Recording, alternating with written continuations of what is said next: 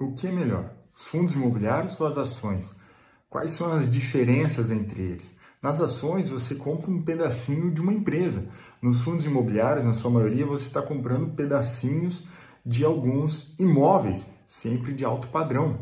E aí surge a pergunta: qual é mais arriscado? Quais são as vantagens e as desvantagens? Por exemplo, os fundos imobiliários têm uma volatilidade bem menor do que a das ações, cerca de 30%. O que, que isso significa?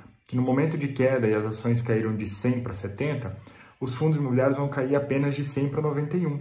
Só que isso também se reflete na alta, ou seja, quando as ações sobem de 100 para 130, os fundos imobiliários vão subir apenas de 100 para 109.